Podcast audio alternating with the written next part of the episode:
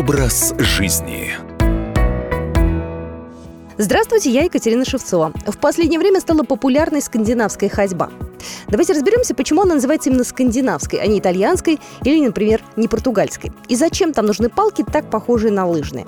В 1940 году профессиональные спортсмены-лыжники из Финляндии разрабатывали упражнения для сохранения спортивной формы в летний период. Они придумали тренировки бега без лыж, но с лыжными палками. Затем на финскую ходьбу с палками обратили внимание доктора, и она обрела еще одну функцию – оздоравливать и восстанавливать подорванные силы людей с различными заболеваниями.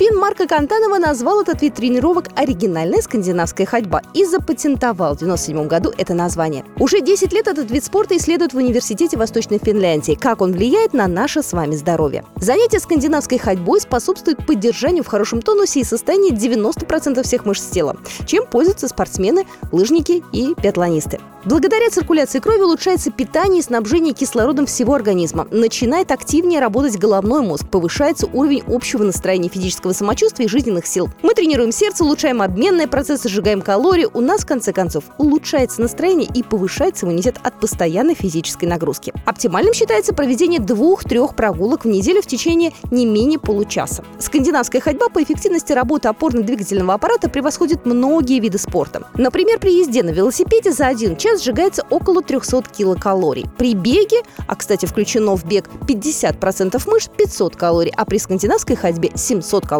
Как выбрать палки для скандинавской ходьбы? Нужны специальные с ремешками, которые поддерживают руку так, чтобы не было нужно удерживать рукоятку. Ремешок не должен давить и мешать. Наконечники тоже бывают разные. Резиновый смягчает движение по асфальту, а твердосплавный шип увеличивает прочность и безопасность при ходьбе. Новичкам рекомендуют воспользоваться следующей формулой. Свой рост умножайте на 0,7. Если вы же опытный спортсмен, то к этой длине прибавляйте 5 сантиметров. При слабой подготовке можно и нужно экспериментировать с размером палки. Например, убавить ее длину на пару сантиметров. Возможно, при такой длине вам будет комфортнее передвигаться, так как с короткой палкой легче справиться. Меньше устают руки, длина шага короче и нагрузка в целом уменьшается.